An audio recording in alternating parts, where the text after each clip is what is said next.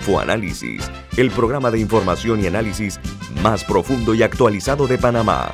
Infoanálisis con Guillermo Antonio Adames, Rubén Darío Murgas y Milton Enríquez. Infoanálisis por los 107.3 de Omega Estéreo, cadena nacional.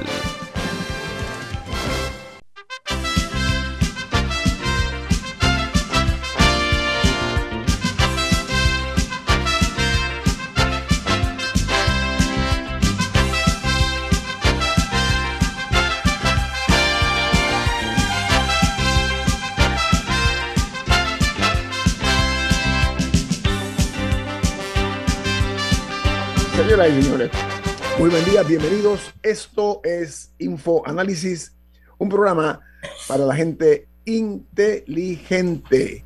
Hoy es 2 de septiembre del año 2021. Damos inicio a otra edición de este programa Infoanálisis que es presentado por por Café Lavazza, un café italiano espectacular que usted puede conseguir en los mejores supermercados, solicitarlo en los mejores restaurantes y también pedir servicio a domicilio por internet a través de www.lavazzapanamá.com. Café Lavazza, café para gente inteligente y con buen gusto, presente en Fonaris. Gracias, Milton. Además de eh, que usted puede escuchar Infoanálisis y Omega Estéreo las 24 horas del día a través de su frecuencia 107.3 y 107.5 que cubren el país de costa a costa y frontera a frontera. También en la página web de Omega Estéreo, que es omegastereo.com, y en la app de Omega Estéreo, que está disponible tanto en Play Store como en App Store. Y en sus televisores nos pueden sintonizar en el canal 856 de Tigo. En sus celulares y computadoras pueden ver y escucharnos por Facebook Live en la cuenta de Omega Estéreo. Y los programas, todos los programas pasados, están eh, colgados en YouTube. Vamos a entrar en materia con las noticias que son primera plana en los diarios más importantes del mundo. Bueno, la variante Delta del coronavirus infecta con la misma carga viral a los vacunados en las personas que no están vacunadas. Dice que existe un riesgo de contagios, perdón, o de contagiarse, aunque con dos dosis eh, de, la, de la vacuna, de forma, la forma como será impactado será más leve, pero esto es producto de un análisis preliminar de un estudio llevado a cabo por la Universidad de Oxford en el Reino Unido. Mientras en Alemania la inteligencia artificial y los algoritmos predecirán la próxima pandemia, dijo la OMS, Organización Mundial de la Salud. Esto lo hicieron al inaugurar el Centro de Inteligencia para Pandemias en la ciudad de Berlín, la capital alemana. Los diarios estadounidenses, los principales, los tres principales diarios de los Estados Unidos, tienen los siguientes titulares. Comenzamos con el diario The New York Times. El Times dice, se espera una batalla legal mientras una prohibición casi total del aborto se vuelve efectiva en Texas. La ley, que es la medida más restrictiva contra el aborto en los Estados Unidos, se volvió efectiva luego que la Corte Suprema no tomara acción con una petición para bloquearla. Mientras el diario The Washington Post en su primera plana titula Afganos evacuados a los Estados Unidos enfrentan un estatus legal inseguro y poco a poco eh, están recibiendo poco apoyo económico. Dice que la mayoría de los evacuados en la última semana no tienen un camino hacia la residencia legal y carecen de los beneficios y ayudas ofrecidos a otros refugiados tradicionales. No, hay, ha habido muchos casos dramáticos. Por ejemplo, ayer leí uno en la BBC, que es un caso eh, británico, de un bebé que es hijo de una mamá afgana y un papá británico, que ellos estaban, fueron a Afganistán porque iban a visitar familia por un mes y durante ese mes les cayó el tema de, de de la toma de la salida de Estados Unidos y la toma del talibán, porque recordemos que eso ocurrió en cuestión de días. Pero había un tema que al, bebé no le había llegado su... Los papás le tuvieron que viajar para, para un tema y el bebé estaba con los abuelos y como al bebé no le, había llegado, no le llegó el pasaporte británico a tiempo, porque no lo tenía un bebé, no, no se pudo ir. Entonces los papás están en el Reino Unido y el bebé está en Afganistán con los abuelos y ellos eran intérpretes eh, para los soldados porque, porque el pasaporte no le llegó a tiempo. El diario The Wall Street Journal titula en primera plana, talibanes luchan contra las milicias opositoras mientras eh, los eh, talibanes están ostentando el poder en Kabul. Dice que la mayoría de los intérpretes afganos y otros aplicantes a visa estadounidenses se quedan atrás. Además han dado enfrentamientos al norte y al centro de Afganistán entre el talibán y las milicias locales. Mientras en El Salvador, el presidente de ese país, Nayib Bukele, jubila a un tercio de los 690 jueces de El Salvador. Dice que la reforma legal saca de carrera judicial todos los magistrados mayores de 60 años o con 30 años de servicio. Mientras en República Dominicana identifican por primera vez la nueva variante MU, identificada por primera vez en Colombia, que se encuentra bajo análisis de la OMS, Organización Mundial de la Salud, que fue hallada circulando por República Dominicana en varias provincias de la isla. Por otra parte, vámonos ahora al Vaticano, donde la noticia principal generada en el Vaticano es que el Papa Francisco dijo sobre rumores de su renuncia después de haber sido operado de colon hace dos meses, señaló lo siguiente el Santo Pontífice. Dice, ni se me pasó por la cabeza renunciar. Fue la respuesta tajante del, del principal líder de la Iglesia Católica. Mientras en eh, la noticia principal en Brasil es que la sequía lleva al gobierno brasileño a recomendar reducir el uso de los aire acondicionados y las duchas calientes. Dice que la falta de lluvias ha mermado la producción de energía hidroeléctrica y ha obligado a importar suministro y elevado exponencialmente la factura de luz de los usuarios por la sequía que es la peor de la historia de Brasil. Bueno, sigan, de la, sigan eh, con la dilapidación de ese pulmón del mundo y van a ver cómo van a terminar los brasileños porque han convertido ese, esa, esa región boscosa en áreas totalmente sin árboles por la ganadería, entre otras cosas. Hay que mirarse en ese espejo, ¿no? La Amazonía está poco a poco desapareciendo, o, de mucho está desapareciendo. Otra noticia que hace primera plana hoy es que en Colombia dicen que este país tiene un potencial para convertirse en el primer exportador mundial de la planta del cannabis y ya atrae inversionistas por más de 500 millones de dólares, mientras Colombia está sacando músculo en el mercado del cannabis medicinal, está poniendo en alerta a Canadá. ¿Por qué razón? Porque algunas empresas eran las líderes, las líderes en el cannabis para efectos de la comercialización como un elemento eh, que tiene que ver con eh, la salud o el cannabis medicinal y dice que las acciones de las empresas canadienses que se dedican eh, al, negocio del cannabis cayeron rápidamente sus acciones con esta aparición de Colombia. Este es un negocio de miles de millones de dólares, por eso fue que ayer lo dijimos aquí en Omega Estéreo. Adelantamos que tengan todos muy bien clara y afinada la vista con lo que puede ocurrir en caso de que este eh, tipo de, respuesta eh, de la salud se dé a conocer aquí en Panamá. Estoy hablando de la cannabis medicinal. Y otra noticia se genera en, en Guatemala, perdón, donde los expertos guatemaltecos reiteran la necesidad de incrementar las restricciones contra la pandemia ante el aumento de los casos de la COVID-19, porque Guatemala ya se está acercando a los 12 mil fallecidos por coronavirus y los hospitales están al máximo de su capacidad, producto del número eh, siempre creciente de personas que están afectadas por la COVID-19 y México reporta 1.173, 1.177 muertos por la COVID-19 en las últimas 24 horas. Dice que es la mayor cifra en esta tercera ola que está azotando a México.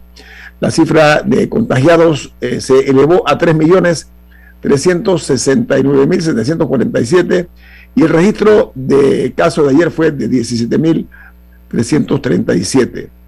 Ahora vámonos al sur, vamos a ver qué sucede en Argentina, qué es lo que reportan los principales medios impresos de Argentina, cuál es la principal primera plana que compartimos con ustedes esta mañana aquí en Infoanálisis. Bueno, Argentina, pese a la baja de casos de coronavirus, sigue siendo el país de la región que tuvo más contagios por habitante. Por ejemplo, ayer en Argentina se confirmaron 5.328 nuevos casos y 194 fallecidos. El asunto aquí es que hay ahora mismo fallecidos en Argentina 112.005 personas. Y en Costa Rica, dice que los alumnos cargan con cuatro años de apagón educativo. Esto según un informe del Estado de la Educación 2021 que expone la cadena de hechos que llevaron al sistema público a dar escasos resultados y a ampliar los rezagos de los estudiantes y la pandemia, dicen ellos, no puede seguir siendo la excusa del gobierno ni de nadie para que los estudiantes no asistan a sus aulas, a sus planteles escolares. me llama la atención que hablan de cuatro años. Cuatro años, cuatro años. O sea, antes de la pandemia ya venía con un rezago en Costa Rica, en Panamá. Eh, me gustó el término ese eh, que, aplica el, el diario La Nación de Costa Rica. El apagón. el apagón educativo. Muy bueno ese término. Vamos a aplicarlo nosotros aquí. Me lo voy a, voy a tomarlo como un referente. Me pareció muy exquisito. No sé si Camila Milton tiene alguna otra nota internacional para entrar con nuestro invitado. ¿No tienen ninguna? ¿Milton tampoco? Bueno amigos, vamos entonces eh, a dar eh, por finalizada la sección esta de las primeras planas de los diarios más importantes del mundo que compartimos con ustedes con muchísimo gusto aquí en eh, Infoanálisis a través de Omega Stereo. Yo quiero antes dar los números de la COVID-19 en el país porque, y hay una buena noticia, ayer arribaron 204 mil vacunas de AstraZeneca y los contagiados ya suben a 458 mil 157, los fallecidos a 7 mil 66, quiero decir que voy a redondear, ya estamos en el medio millón de infectados, de contagiados que no es poca cosa. Pero eh, un, dato importante y positivo es que creo que antes de ayer la positividad estuvo en 4.5, no recuerdo la de ayer, pero si mantenemos eso de manera consistente, al estar menos, al menos de 5% se considera controlada, eh, se, se, considera como, como tener bajo control la pandemia. Así que esa es una cifra muy positiva. Sí, pero, eh, ok. Hay un tema también que es que eh, eh, está también afectando mucho a la sociedad panameña, eh, es que las personas con problemas mentales está creciendo también en Panamá, hay que ponerle mucha atención a esto. Bueno amigos, esta mañana nosotros vamos a hablar acerca de la negociación que comenzó entre el gobierno nacional de cara a lo que es la, la minera Panamá.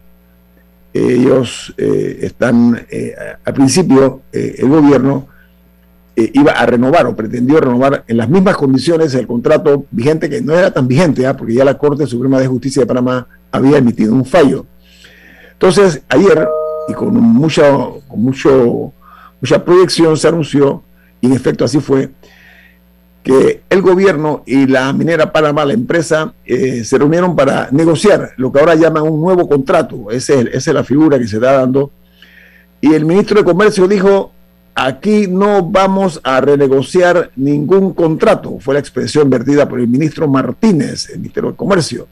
Nosotros esta mañana vamos a analizar este tipo de, nueva, nuevo camino por el cual se está llevando a cabo el futuro de eh, el desarrollo de la minería en Panamá en particular por la empresa minera Panamá y para eso hemos invitado al abogado ambientalista Harley Mitchell Hijo. Buen día, ¿cómo está, abogado? Muy buenos días, aquí estoy muy honrado de, estar aquí con usted y con todos los radioescuchas. Siempre es un placer eh, contestar sus preguntas porque las mismas siempre tienen mucho que ver con el devenir de nuestro Panamá. Muy amable de su comentario. Oiga, el gobierno dice que no vamos a renegociar ningún contrato. Hay un giro de timón allí. ¿Cuál es su opinión? Díganmela si puede en un minuto, eh, licenciado Michel. Muchas gracias por colocar el factor del tiempo, porque esto es bastante extenso. En mi opinión, esta es una negociación que debería estar basada en el principio de estricta legalidad que obliga a los servidores públicos. Mi tesis y, convicción es que el Estado no está habilitado por ley para negociar ni renegociar ningún contrato.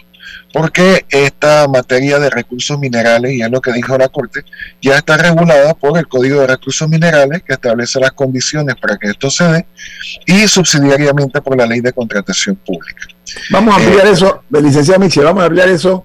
Quería nada más como un abreboca ¿no? de, de la información que usted va a compartir con nosotros, porque usted tiene un buen criterio, sobre todo que ha sido reconocido como un defensor del, medio ambiente en este país, que es la salud de todo. A propósito, la gente, alguna gente no ha comprendido eh, la importancia del medio ambiente para nuestra salud. Así que vamos a regresar en breve. Voy a un corte comercial, eh, licenciado Mitchell, para volver a hablar acerca de esta reunión de negociación de nuevo contrato entre el Ministerio de Comercio, o sea, el gobierno de Panamá, y en la minera Panamá. Viene más aquí en Info Análisis, un programa para la gente inteligente.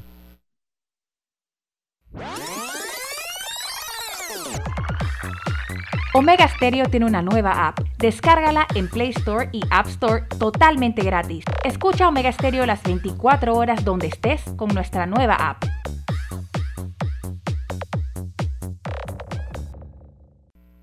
Oye, ¿tú ya te vacunaste? No, aún lo estoy pensando. Pero si las vacunas son una esperanza de volver a una vida normal y salvar vidas. Hoy desde Panama Ports queremos enviarle un mensaje a los panameños. Vamos todos a vacunarnos como un país que quiere salir adelante, con positivismo y buena actitud. Por eso, ponle el hombro al COVID-19 para que juntos podamos salir adelante. Presta atención a los lugares y días donde estarán vacunando. Panama Ports, 25 años unidos a Panamá.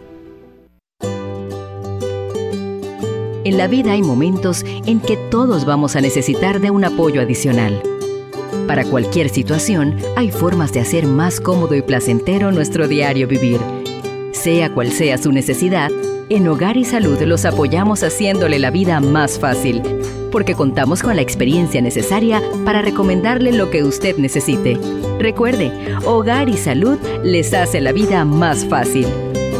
Visite nuestras nuevas sucursales en Villa Zaita al lado del Super 99 y en Cativa Colón al lado del Super Extra. Estamos abiertos en todas nuestras sucursales del país y le hacemos su entrega de forma gratuita en Panamá Centro. Para mayor información, puede consultar en Instagram y Facebook. Ya viene InfoAnálisis, el programa para gente inteligente como usted.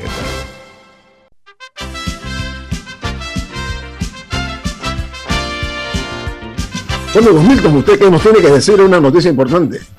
Así es, Vento Bio Box es la forma más segura y confiable para traer sus compras por internet, con una tarifa aérea de hasta 1.95 por libra y una tarifa marítima de hasta 1.50 por libra con entrega gratis. Además, usted puede hacer seguimiento en vivo de sus pedidos a través de la app de Vento Bio Box puede llamar al 6255-4285. Repito, 6255-4285. Vento Pio Box. Vento con B de Veloz. En nuestra posición, la de Milton, Camila y la mía, ha sido muy firme. Cuando se anuncia de que se iba a renegociar el contrato con las mismas condiciones, nosotros inmediatamente salimos al paso no únicamente como panameños, por aquello que se llama eh, el orgullo que tenemos nosotros que sentir y defender los mejores intereses del país. No únicamente por eso, es una cuestión de principio. Nos referimos a dos cosas. Una, que la Corte Suprema de Justicia de Panamá había emitido un fallo que había sido ignorado, por una parte. Por la otra, que por qué había que eh, renegociar las mismas condiciones donde nosotros somos tratados, nos han tratado con migajas y han extraído de Panamá miles de millones de dólares en productos nuestros. Usted supo de, una reunión eh, donde uno de los, de los negociadores dijo por parte de la empresa que la, el producto era de ellos y no de nosotros. Una cosa para mí ofensiva. Pero, eh, licenciado Mitchell, eh, la pregunta mía es la siguiente. Nosotros hemos sostenido que en lugar de renegociar, ¿Por qué razón no se hace una licitación pública donde entren varios jugadores? ¿Por qué tiene que ser solamente Minera Panamá la que tiene esta opción? Milton, diga. No, no, después de que conteste. Ah, Eh, señor Mitchell, eh, eh, esa ha sido nuestra posición. ¿Usted cómo la ve? ¿Cuál es su, visión? Para poner en, contexto, es muy raro que usted le pregunte a un ecologista nacional y que el ecologista le diga que la minería se puede hacer. Yo lo hubiera podido decir hace 10 años. Sin embargo, toda esta estela de inseguridad jurídica, fallos ignorados, contaminación, eh, la cuenta High Spirit que se utilizó eh, gracias a los recursos de Petaquilla Gold, esto es conocimiento común periodístico. Eh, tanto preferiríamos otro tipo de economía, pero yéndonos al estricto derecho, en efecto, la ley de contratación pública que fue mencionada por la Corte Suprema de Justicia en el fallo de hace cuatro años, y que en el tiempo de la negociación del contrato ley también existía una versión comparada con la que tenemos hoy, que es del año pasado, una versión imperfecta de esta ley de contratación pública, contempla varios principios que se están violentando hoy día. El principio de transparencia, el principio de igualdad de oportunidades. Eh, me parece que en temas como los puertos, como la minería y en muchísimos otros, se están haciendo ingentes esfuerzos por evadir los rigores de la ley de contratación pública, para poderle dar las contrataciones a alguien que haya conversado, que haya hablado, que haya hecho lobby, que haya susurrado al oído, como confesamente ha pasado con la empresa Broadway. Parece que vamos de 35 en 35. Usted menciona grandes ganancias, creo que en el periódico, si no me equivoco, dicen que hablamos de 200 200 millones o 200 mil millones, una gran cantidad de millones de, eh, de ganancias por parte de la minera Panamá en esta ocasión, y que Panamá había recibido en algunos años 35 millones. Eh, finalmente con Petaquilla Gold, eh, también junto con regalías, pagos ambientales, pagos de seguro social y tantas otras cosas, finalmente lo que le deben al Estado son también como 30 millones después de toda esta contaminación y todo aquello, que la empresa Broadway se ha eh, abocado a la tarea. No, no, yo se los pago. Todo lo que estamos hablando, estimados periodistas, es que estamos ante un Estado que está negociando estos temas como si no tuviera límites de derecho público, como si fuera una empresa privada, cuando el capital es de todos los panameños y las pérdidas están, como se dice en España, a saco porque no es posible que estas empresas exploten durante años, lucren durante años, Panamá reciba una fracción en base a unas regalías que cuando se establecieron primigeniamente en 1963 no contemplaban ningún tema ni ambiental, ni social, ni de retorno de lo que el socio, es decir, Panamá, está invirtiendo. Por supuesto, para un ecologista, para mí, y yo creo que para muchas personas que no sean ecologistas, ninguna regalía va a pagar el daño ambiental. Las regalías no son para pagar el daño ambiental, las regalías se supone que son ganancias. Sin embargo, como los recursos naturales en Panamá no se han valorizado, a pesar de que este mandato al Estado está desde 1998, nosotros ni siquiera sabemos eh, el alcance de la pérdida. Eh, quisiera, no sé si estoy eh, excediéndome en el bloque que usted me ofrece en estos minutos, pero volviendo al tema de que el Estado está actuando, de hecho, usted recordará que en los medios periodísticos se, se decía, porque esto fue por un comunicado de prensa, que el presidente de la República había designado una comisión. Eh, como jurista, que le pedía a, las personas que trabajan conmigo, vamos a hacer una solicitud para saber cuál es ese instrumento jurídico que eh, habilita al presidente o a la comisión a negociar. No nos lo han contestado aún, pero en el ínterin el señor Salamín nos menciona que no existe ningún instrumento jurídico que designe nada. Eh, es decir, este camino no está siguiendo pasos de ley. Es más, si vamos a un fundamento jurídico de esas designaciones, si es que existe, eh, esto no puede estar basado en el código minero porque el código minero no te habla de nada de eso. Es más, en un medio televisivo, el ministro de Comercio e Industrias, eh, voz en cuello, le dice a la periodista, olvídate del código.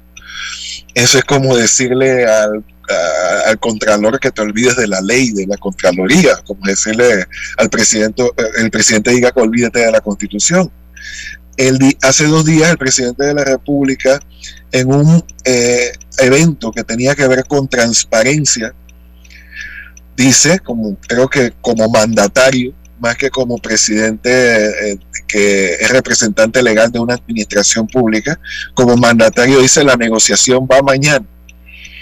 Eh, y esto no tiene fundamento jurídico alguno. ¿Y cómo lo puedo demostrar? La ley 9 de 1997 es la que permite, la que permitió ese contrato ley entre el entramado de que actualmente se llama Minera Panamá, en ese tiempo Petaquilla sea. Eso va muchísimo más allá de lo que regula el Código de Recursos Minerales. Por eso es que cuando la Corte determina este, esta ley que alberga el contrato ley como inconstitucional, este instrumento jurídico, me refiero al contrato, pierde toda validez porque tampoco tiene asidero en el Código Minero. La manera en que el Estado en 1997 pudo negociar aquello era mediante una ley habilitante. Me refiero al decreto de gabinete 267 de 1969. Fue mediante este decreto de gabinete que se autorizó al gobierno a negociar el área de Molejón y las minas de Donoso. Esto lo dice expresamente ese decreto de gabinete. ¿Qué fue lo que pasó con ese decreto de gabinete? Que habilitaba al órgano ejecutivo a negociar. Veinte años después, aproximadamente, en la ley 9 de 1997 lo deroga. Es decir, Petaquilla SA logra contrato ley a través de este decreto de gabinete y cierra la puerta tras ellos, derogándose con esta ley. Esa era la manera en que el Estado pudo habilitarse para negociar. Ahora no existe contrato ley. La ley habilitante se derogó y el Estado panameño, mira, a diferencia de lo que ocurrió en la dictadura militar, no le importa no tener una ley habilitante para negociar y está negociando de hecho, estimados periodistas y todos los que nos escuchan. Yo, lo que quería era eh, agregar cierto contexto a, todo esto, en la línea de lo que decía el licenciado Mitchell. Primero, como una referencia al concepto de mandatario. Mandatario no es el que manda, mandatario es el que hace el mandado. El mandante es el pueblo. Cuando un presidente actúa como mandatario, y le gusta decir a los presidentes que son el primer mandatario de la nación. El primer, mandadero, el que tiene que hacer los mandados del pueblo. Ojo, no es el que manda, el que quien manda es la ley, quien manda es la constitución. El primer elemento que todo funcionario está sometido a la ley es un principio de derecho que todavía está recogido en el Código Civil, que las personas particulares pueden hacer todo aquello que la ley no prohíba. Las personas particulares pueden hacer todo aquello que la ley no prohíba, pero los funcionarios, los servidores, solo pueden hacer aquello que la ley les indique o están obligados a hacer aquello que la ley les obligue. Entonces, si no hay una ley habilitante, como decía el licenciado Mitchell, no hay facultad legal para iniciar un proceso de esta naturaleza. Eso para dejarlo claro. Segundo, hay una visión patrimonialista de parte de los que llegan al poder y piensan de que no son los mandaderos, sino que son los dueños de un patrimonio que es del Estado. Y cuando decimos del Estado, es de todos los panameños y panameñas. Eso es la nación para la cual se construye la figura, eh, la entelequia de Estado, para administrar una serie de derechos, de deberes y de bienes a favor de una nación. Entonces, lo primero que tenemos que hacer, que lo ha planteado Camila, en este momento donde nadie tiene derecho a explotar ninguna mina, ni en Molejón, ni en Petaquilla, ni en ninguna de esas zonas, nadie tiene derecho, porque no hay contrato ley, el cual fue declarado nulo por la Corte Suprema. Por la Corte, imagínate, la Corte. Y que ha emitido una aclaración de sentencia bastante tarde, pero ya la emitió, diciendo el contrato está anulado, punto. Yo sé que tenemos que ir a un cambio, pero llego al punto para, si me permite, retomar a la vuelta. Eh, no hay derecho ni de la minera Panamá o, Cobre Panamá, ni de Petaquilla Gold, que son los otros socios que se separaron en la misma concesión, a reclamarle nada al Estado porque no tienen ningún derecho reconocido para explotar esa mina. Entonces, en este momento, en donde a lo sumo serán dueños de los terrenos, si es que los compraron, y de lo que construyeron encima de esos terrenos, podrían ser dueños. Nadie tiene derecho a explotar esa mina. Por lo tanto, es el momento del debate que plantea Camila. Bueno, vamos al corte comercial. Debate de, vamos al cambio, si queremos ser o no un país minero. Este es el momento de debatir eso antes de entrar en ninguna licitación o en ninguna negociación. Vamos al cambio y si me permites termino el argumento de la Claro, con mucho gusto, Milton. Hoy estamos eh, platicando con el abogado ambientalista Harley Mitchell, hijo. Así que viene más aquí en Info Análisis, un programa para la gente inteligente.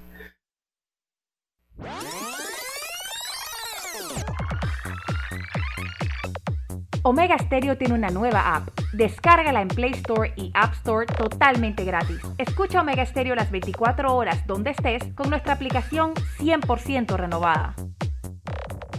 FID Cleaning Services Panamá, especialistas en limpieza comercial con más de 15 años de experiencia. Nuestro personal debidamente capacitado le atenderá todas sus necesidades. Utilizamos productos biodegradables. Nuestro plan de limpieza ofrece valores agregados como atención a gerencia, ejecutivos y nebulizaciones Llámanos al 360-3429 o escríbenos al 6302-9775. 6302-9775. Síguenos en nuestras redes sociales, arroba FYD Panamá.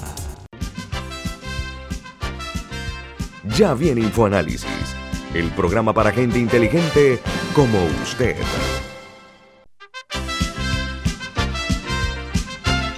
Bueno, Don Milton, ¿qué es lo que usted tiene que comentarnos a nosotros? Claro que sí, en Banco Aliado te acompañamos en tu crecimiento financiero. Ahorra con tu cuenta Más Plus con hasta el 3% de interés y haz crecer tu negocio como te lo mereces. Tu aliado en todo momento es el Banco Aliado. Puedes contactar a Banco Aliado al 302-1555, 302-1555, escribir a servicio al cliente arroba bancoaliado.com también puedes visitar la página web de Banco Aliado en www.bancoaliado.com y seguir a Banco Aliado en las redes sociales como arroba Banco Aliado. Banco Aliado, tu aliado en todo momento. termine entonces su intervención para, tener argumento. Eh, creo que he podido dejar sentado que nadie tiene un derecho, ni minera Panamá, ni minera Petaquilla Gold, a explotar ninguna mina en este momento.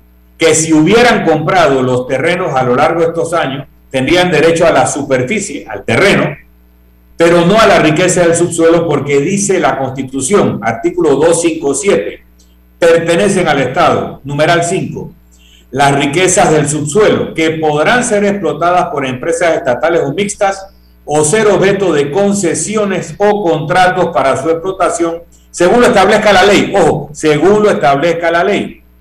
Y dice, los derechos mineros otorgados y no ejercidos dentro del término y condiciones que fije la ley revertirán al Estado. Así que cualquier derecho que se hubiera otorgado en una forma que no cumple con la normativa nuestra, han revertido al Estado. Así que queda claro que es la propiedad del Estado. Para terminar, no hay contrato, no hay ley minera porque fue derogada cuando se subrogó el, código minero anterior y luego la ley que subrogó fue derogada cuando un, he dicho antes, cuando una persona mata a otro, el hecho que alguien mate al homicida no reviva el primer muerto. Y eso es lo que pasó con la ley minera. Y luego está la acusación o señalamiento que en la empresa minera Panamá están de socios, accionistas, otros estados y que eso también iría contra normativa Panamá. Entonces, ¿por qué tenemos que empezar una negociación cuando aquí lo que cabe es discutir si queremos ser un país minero, pasar una normativa de ley de minería metálica que regule esta actividad y luego decidir, si hemos decidido ser país minero, una licitación pública? Licenciado puntos. El argumento Milton, eh, yo quiero agregarle eh, lo que dijo el ministro de Comercio y me gustaría escuchar su opinión. Pero me dice que eh, bueno, la contratación eh, nueva con, con, la empresa y buscan lograr los mejores intereses para Panamá, porque Minera Panamá tiene una concesión de 13 mil hectáreas en Donoso, de donde extrae oro y plata desde el primer trimestre de 2019. Ojo. Ahora, este nuevo contrato eh, según ellos, eh, tiene la intención de establecer acuerdos en los cuales Panamá reciba eh, nuevos beneficios. Yo creo que eso era obligatorio porque estábamos recibiendo migajas, licenciado Mitchell, migajas, ¿ok? Por una extracción donde la empresa no únicamente se llevaba el, material nuestro, de nuestra, de nuestra tierra, sino que también se llevaba los fondos porque no invierten en Panamá. Entonces ahí hay un problema doble y el problema ambientalista. Concídeme todos esos elementos desde su perspectiva, licenciado Mitchell, por favor. No, se escucha. Ponga el audio. Gracias. El problema ambiental es un problema económico, eh, porque los recursos naturales son finitos y más los minerales eh, que son, no son renovables. Lo mismo se extraen en perjuicio de otros recursos naturales que están en la superficie. Eh, varios informes del Ministerio de Ambiente con respecto a Minera Panamá y Petaquilla Gol que se repartieron el área de Molejón, en lo que ellos llaman el acuerdo de Molejón, eh, determinan que el recurso agua, el recurso suelo, la vida silvestre, todo ha sido afectado de manera muy grave. Yo no sé cómo los distintos gobiernos han contenido el castigo de esa empresa en la humilde administración regional o dirección regional de mi ambiente de Colón. Y esto no ha salido a la luz pública o a nivel nacional, porque como ustedes son testigos, como personas de, medios de comunicación, por eventos ambientales mucho menores se ha dado un alcance nacional. Dicho esto, el tema de, la, ganancia, la regalía y todo aquel tema, eh, estas empresas están en América Latina, porque Minera Panamá dice algo en lo que creo que tiene razón. Las regalías a nivel eh, hemisférico son bajas, por antonomasia, y son bajas precisamente para incentivar a que esas empresas vengan a Panamá. Lo que dijo eh, Don Milton incluso me recuerda a una de sus frases célebres, eh, nunca se lo he dicho, pero lo digo ahora al aire, eh, una frase que he incorporado a, mi propio, a mis propios decires, que nosotros tenemos que estar en un estado de derecho, no un estado de opinión. Una opinión en materia de temas públicos que no esté basada en derecho es simplemente una opinión. Pero dudo mucho que el, nuestro gobierno tenga los mejores intereses del país en este evento mal llamado negociación. Porque cómo vas a negociar lo que es tuyo, lo que ya tú tienes regulado para todo el mundo, lo que ya está bajo un régimen de derecho, que es un código. Y si la gente no quiere respetar el código minero porque es de 1963, entonces tampoco respeten el código civil que tiene 100 años o el código de comercio que tiene la misma edad. Las normativas jurídicas tienen que respetarse, no dársele la vuelta.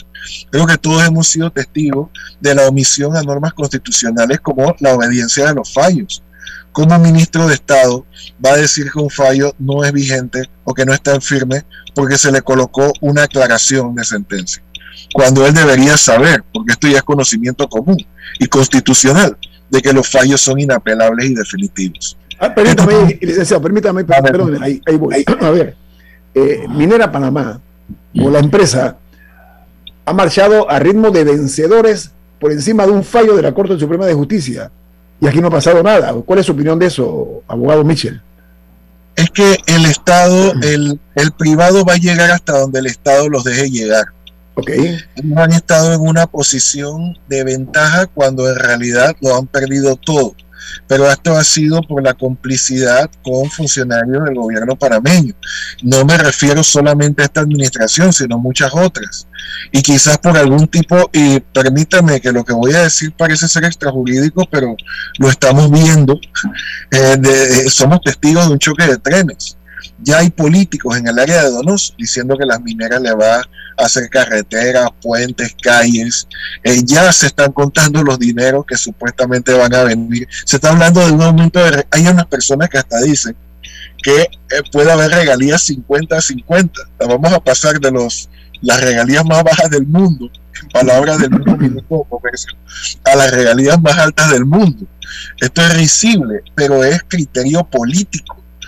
Esto ya, y el Estado, cada vez que tratamos de debatir con el argumento jurídico o de utilizar los recursos legales, mira para otra parte y siguen como si estuvieran negociando algo privado.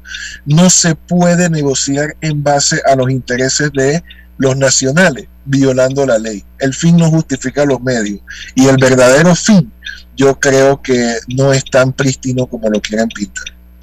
Oiga, aquí el tema, usted habla, eh, para muchos es un negocio y, lo sabemos. Eh, que se maneje políticamente un tema como este me parece hasta, hasta irrespetuoso pero alejados, alejados totalmente del, de la responsabilidad que tienen eh, con el país, con la nación, desde el punto de vista ambiental. Entonces, al darle la espalda a este tipo de cosas para verlo, y le hablan a la gente, eso que usted dice, ¿no? Siempre el, viejo cuento de que vamos a dar mil empleos, que vamos a hacer una carretera por aquí, un, un beneficio tal o cual, pero es que este es un negocio multimillonario y lo peor de esto, eh, licenciado Michel, después se la paso a Milton, es que aquí en Panamá se quiere comparar con Chile. La extracción de minerales en Chile es un área desértica, desierto. En Panamá es en todo un bosque tropical que es irreemplazable y que nosotros estamos dejando que se pierda. ¿Por qué razón? Porque las heridas no van a sanar, las heridas a la tierra. No sé si, no sé usted qué opina de eso, licenciado Michel. Sí, eh, para, para muestra un botón. Eh, el primer eh, impacto ah, de este tipo de actividades es al suelo. Y la regeneración de un centímetro de suelo no, no se recupera en una vida humana. Y en un suelo tropical puede ser 200 años antes de que este se restaure. Eso no se soluciona comprándole plantones a alguien y regalándolos en un semáforo con personas jóvenes y sonriendo. Esto, esto requiere una inversión aquí en Panamá, si le preguntamos a cualquier ministerio cuánto ha invertido Minera Panamá en restauración ambiental, no te saben cómo contestar si es que te contestan, porque esto no se puede remediar. El problema es que, mire, el estudio de impacto ambiental para estas actividades es una legitimación de el impacto o del negativo al ambiente o incluso de daños. Petaquilla Gold tenía su estudio de impacto ambiental y tuvo que ser llevado a foros penales por parte del mismo Ministerio de Ambiente en el gobierno pasado. El ministro actual dice que Minera Panamá, todos estos informes ambientales fueron ocultados por el gobierno pasado pero uno no ha denunciado al gobierno pasado, ni tampoco ha denunciado penalmente a Minera Panamá, que ha cometido actos, y lo hemos leído en los medios de comunicación, están basados en informes del Ministerio de Ambiente y todos coinciden con tipos penales. No se ha cumplido con el deber de denunciar que está en el Código Procesal Penal y el Código Uniforme de Ética del Servidor Público, porque ellos tienen la información. Esto es el equivalente a lo que se quería hacer en la ley de contratación pública. Recuerden el año pasado que muchos interlocutores sociales, entre ellos ustedes, eh, se lamentaban porque se permitía a empresas que habían delinquido contratar con el Estado. Vamos exactamente por el mismo camino, porque los procesos penales están andando, mi ambiente lo sabe, pero, y el Ministerio de Comercio también lo sabe, pero en lugar de perseguir el delito, están incentivándolo sentándose a una mesa de negociación con una contraparte que actúa como si fuera la Madre Teresa de Calcuta con el ambiente que lo rodea. Milton, dos minutos, Milton, dos minutos. Rápidamente, decían en la Revolución Mexicana, no hay general que aguante un cañonazo de 100 mil dólares en esa época. Aquí estamos hablando para dimensionar de un negocio que se ha proyectado que puede producir en los próximos 30 años 635 mil millones de dólares a los precios de hoy. ¿Ok? Entonces aquí estamos hablando de mucho dinero que pertenece al pueblo panameño si es que el pueblo panameño quisiera extraerlo y explotar ese, yacimiento. Y los que están representando al pueblo panameño deben comportarse como tales y no como si fueran dueños de un patrimonio. Yo pienso que ha habido deslealtad procesal de parte de la empresa pero también de parte de los funcionarios que le han aceptado a la empresa que con un recurso de aclaración de sentencia hayan dicho que se suspendían los efectos del fallo, porque el artículo 999 del Código Judicial dice, la sentencia no puede revocarse ni reformarse por el juez que la pronuncie en cuanto a lo principal. Pero en cuanto a frutos, intereses, daños y perjuicios y costas, puede completarse, modificarse o aclararse de oficio dentro de los tres días siguientes. Así que lo único que cabía de aclarar era si había costas o gastos, pero lo principal de la sentencia, que era que la ley era inconstitucional y por lo tanto el contrato no existía, no se podía aclarar, era un, contra, era un fallo en firme, definitivo y obligatorio. Y decir un funcionario que ese fallo estaba en suspenso, producto de una aclaración, es un, es un acto de traición a la patria y de parte de la empresa de deslealtad procesal. Entonces, aquí lo que te estoy diciendo es que quién defiende al pueblo parameño, porque los que lo tienen que hacer juegan en la liga del otro lado. Milton, y si no es así, es una ignorancia supina en la que incurrieron aquí muchas personas que hablaron incluso en público sobre el tema. Oiga, licenciado Harry Michel, muchas gracias por su tiempo. Usted está en su automóvil, así que sabemos que usted va a lo mejor a cumplir otras misiones, pero gracias por sus valiosos aportes aquí en Infoanálisis. Que tenga usted un buen día, licenciado Harley Michel, hijo. Igualmente, un placer estar con ustedes. Que pasen excelente. Igual usted, gracias. Vamos al corte comercial. Esto es Infoanálisis, un programa para la gente inteligente. Omega Stereo tiene una nueva app. Descárgala en Play Store y App Store totalmente gratis. Escucha Omega Stereo las 24 horas donde estés con nuestra aplicación totalmente nueva. ¿Les suena esto? Ofertas, pedidos, facturas, órdenes de compra, entrega, contratos, recibos, etc. Los documentos importantes están ahí, en algún lugar. Ojalá supiera dónde y cómo encontrarlos cuando realmente los necesita, sin perder tiempo. Ha llegado la hora de la gestión documental electrónica. Los documentos se escanean y guardan digitalmente de forma automática y centralizada. Llámenos al 209-4997 para un demo sin compromiso. Solutexa, expertos en digitalización y gestión documental. Ya viene InfoAnálisis, el programa para gente inteligente como usted.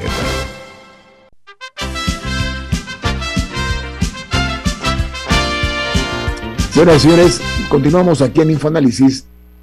Milton y Camila, este para mí es el país del absurdo, este es el país de la inconsistencia. Este país permitimos eh, que la clase, eh, cierto sector de la clase política que se siente dominante porque está en el poder transitorio, el poder en la política es como el tren, ¿no? Se, montan en una estación y se tienen que bajar en la otra. En la otra estación ya sabemos en qué año es y parece que no lo entienden porque diputados del PRD ayer propusieron que los corruptos que hayan cumplido su condena podrán donar en las campañas electorales. ¿Qué les parece a este corrupto? Y eso incluye también personas condenadas por narcotráfico, lavado de dinero y otros delitos. A ver, ¿qué opinan ustedes? o sea, que si ya cumplieron su condena, que sí puedan donar. No pasó nada. La, la diferencia entre los dos, el diputado Juan Diego Vázquez publicó el comparativo en cómo estaba el artículo del órgano judicial, del, Tribunal Electoral, perdón, el de la propuesta de la Comisión de Reformas Electorales, para ser más precisa. Se congeló. Mira, déjame eh, aprovechar pues para Por una serie de delitos que incluyen narcotráfico y blanqueo de capitales, no lo podían donar. La modificación que hicieron es que dice que si que si cumplió la condena, sí puede donar. O sea que un narcotraficante que, haya cumplido cualquier tipo de condena ya podría donar en la campaña. Pero bueno, estamos en el mismo contexto. La actividad política electoral es una actividad de interés público. Ahí estamos definiendo quiénes van a administrar el poder en el siguiente periodo de gobierno. Por lo tanto, debiera ser una actividad restringida a los ciudadanos y ciudadanas. Por lo tanto, no debiera haber capacidad de donar a las que no sean personas que pueden votar, para empezar. O sea, que una persona menor de edad, una empresa, una fundación o una transnacional no debe poder hacer donaciones a, a las personas que van a salir electas. Solo personas naturales debieran, si hay la capacidad de donar, hacerlo. Uno. Dos, debiera haber límites progresivos, que era el camino que habíamos estado siguiendo en los últimos 15 años por lo menos, para llegar al óptimo. ¿Y cuál es el óptimo? Cero donaciones particulares, campañas cortas, baratas y financiadas 100% por el Estado que representa a la nación. ¿Por qué? Porque aquí se le vende a la gente la idea, ¿por qué vamos a usar plata del gobierno que podemos usar en escuela? No, es para que no entre el narcotráfico, para que no entre el crimen organizado y para que no entren los intereses particulares que no son delictivos, pero que tienden a colonizar el poder público para luego recibir beneficios económicos a través de licitaciones, contratos, lo que hemos dicho acá. Entonces, solo cuando entendamos que la actividad electoral es una actividad de bien público y que por eso requiere lo que haya que financiar, que sea un financiamiento estatal, controlado, fiscalizado, dirigido específicamente para las actividades legítimas de una elección, es que podremos sanear o por lo menos cerrar esa puerta de entrada al, delito organizado, al narcotráfico y a los intereses eh, subalternos a lo que debe ser el interés nacional. Entonces, lo que estamos haciendo ahora con esta iniciativa, en lugar de avanzar al camino del financiamiento 100% estatal, estamos retrotrayéndonos, no abrir la, la ventana, abrir la puerta de par en par a que entre el crimen organizado a ocupar el poder público. Mira, eh, este tipo de actitud eh, irrefrenable por parte de algunos diputados de hacer lo que les da la gana y, de, de redactar leyes que rayan, repito, en el absurdo, pero sobre todo en la ignominia, porque nos ofenden a toda la gente decente de este país, eh, demuestra el poco interés en que el país dé pasos adelante hacia la decencia, hacia la transparencia y sobre todo eh, ese tufillo mercantil que hay por parte de algunos eh, políticos que ignoran lo que es la viabilidad jurídica, la parte constitucional una apuesta de alto riesgo, porque decir que aquí ya pues borrón y cuenta nueva y que pueden donar las personas que han sido, repito, ojo, esto, esto es más delicado de lo que aparenta ser, permitirle a estas personas eh, que han sido eh, eh, condenadas por corrupción, eso me parece a mí que es una decisión, quien quiera que la generó, realmente no respeta al país ni quiere tampoco lo mejor para esta nación. Yo a mí me preocupa y muchísimo ese tipo de medida porque están ofendiendo la dignidad del cargo que están ocupando. Diga Milton. Sí, mira, yo soy una persona que me quiero considerar de centro, pero he militado en partidos de centro, centro derecha en la internacional. O sea que yo estoy ubicado en el centro o centro a la derecha, ¿ok? Para ponerlo por delante. Pero el sistema financiamiento político actual hace que en Panamá no haya partidos de izquierda. No haya partidos de izquierda ni de centro izquierda, porque incluso los políticos que en su fuero interno tengan alguna visión hacia la izquierda no lo expresan para no eh, eh, contradecir a los que le financian la campaña. Entonces, otro de los efectos del financiamiento particular, que normalmente tiende a, ir donde está la plata, donde están los que lo tienen, porque aquí no hay micromecenazgo eh, político como sí lo hay en otros países, es que el, espectro político panameño se mueve cada vez más a la derecha y una democracia necesita el contraste izquierda-derecha o izquierda-derecha-centro para avanzar en, un camino de moderación y de progreso. Así que aparte de la penetración criminal, aparte de, los intereses eh, subalternos que a veces se transan a través del financiamiento, es que ideológicamente el país se mueve en una dirección que empobrece el debate político porque no hay realmente opciones de izquierda viables que entren en el debate con alguna potencia. Milton, además que estimula, eh, alimenta esa eh, ponzoñosa relación que hay entre el dinero, entre el dinero y la política. Eso es eh, una combinación explosiva. Camila, en su perspectiva como mujer joven, ¿usted qué opina de esta decisión que han externado los diputados del PRD? Bueno, hay que recordar que en la reforma electoral del 2017 fue que se puso el tope a 10 millones de dólares. Y hay que recordar que Panamá tenía un problema y es que sus elecciones eran de las más caras del continente. Yo recuerdo haber leído un artículo em, un artículo académico, creo que escrito por el doctor Harry Brown, eh, en, el, en el que delineaba cuánto habían costado las, las diferentes elecciones, o sea, cuánto, cuánto había sido el, costo por voto. En Panamá había un comparativo con varios países y en Panamá era ridícula la cantidad de dinero que costaba cada voto. O sea, también hay un tema de, de ¿para qué es ese dinero? Por ejemplo, se le pone un, un tope en el, en el, proyecto de la Comisión de Reformas Electorales, se proponía bajarlo de 10 millones a 7.5 millones para presidente y por ejemplo el de diputado lo, lo proponía bajarlo, creo que era 225 mil. ¿Por qué, un diputado necesita gastarse más? ¿Por qué un candidato necesita gastarse más de eso para una curul? Te doy un ejemplo, Camila. En el área metropolitana, mi hijo Milton fue candidato a diputado en la elección del 2014. Había 31 candidatos. Mi hijo creo que habrá gastado alrededor de 40 mil dólares y quedó de sexto de cinco curules él quedó excepto, así que no ganó. Pero los otros cinco, todos declaran haber gastado más de un millón de dólares para esas candidaturas. ¿Ok? Entonces, ¿cómo tú puedes quedar a 700 votos habiendo gastado 40 mil y los otros se gastaron por lo menos un millón? No hace ningún sentido gastarse un millón de dólares para ser candidato a diputado. Pero aquí en Panamá eso sucede. Milton, llegan hipotecados al poder, hay que decirlo, hipotecados.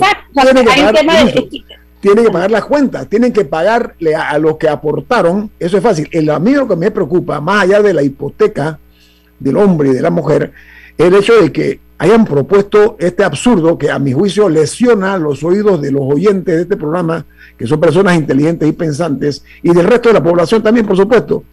Proponer que los, los corruptos que hayan cumplido condena puedan donar, donar corruptos en las campañas electorales.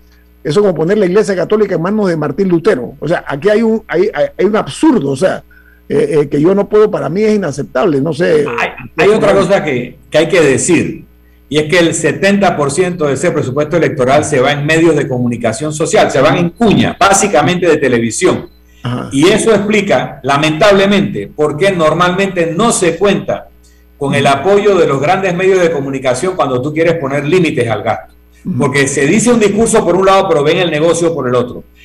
Tienen que poner de su parte. Si realmente creen en este país, los grandes medios de comunicación tienen que apoyar la idea del límite al gasto, particularmente el límite al gasto publicitario, que es lo que se come el grueso del presupuesto electoral. Contribuyan con el país, sacrifíquense, Okay. Hay que anestesiar un poco. No, y en parte por eso también, Don Milton, es que se hablaba de reducir los periodos de campaña, por eso se redujo la, la, campaña pasada, creo que fueron tres meses, no recuerdo la creo que fueron 90 días. Sí.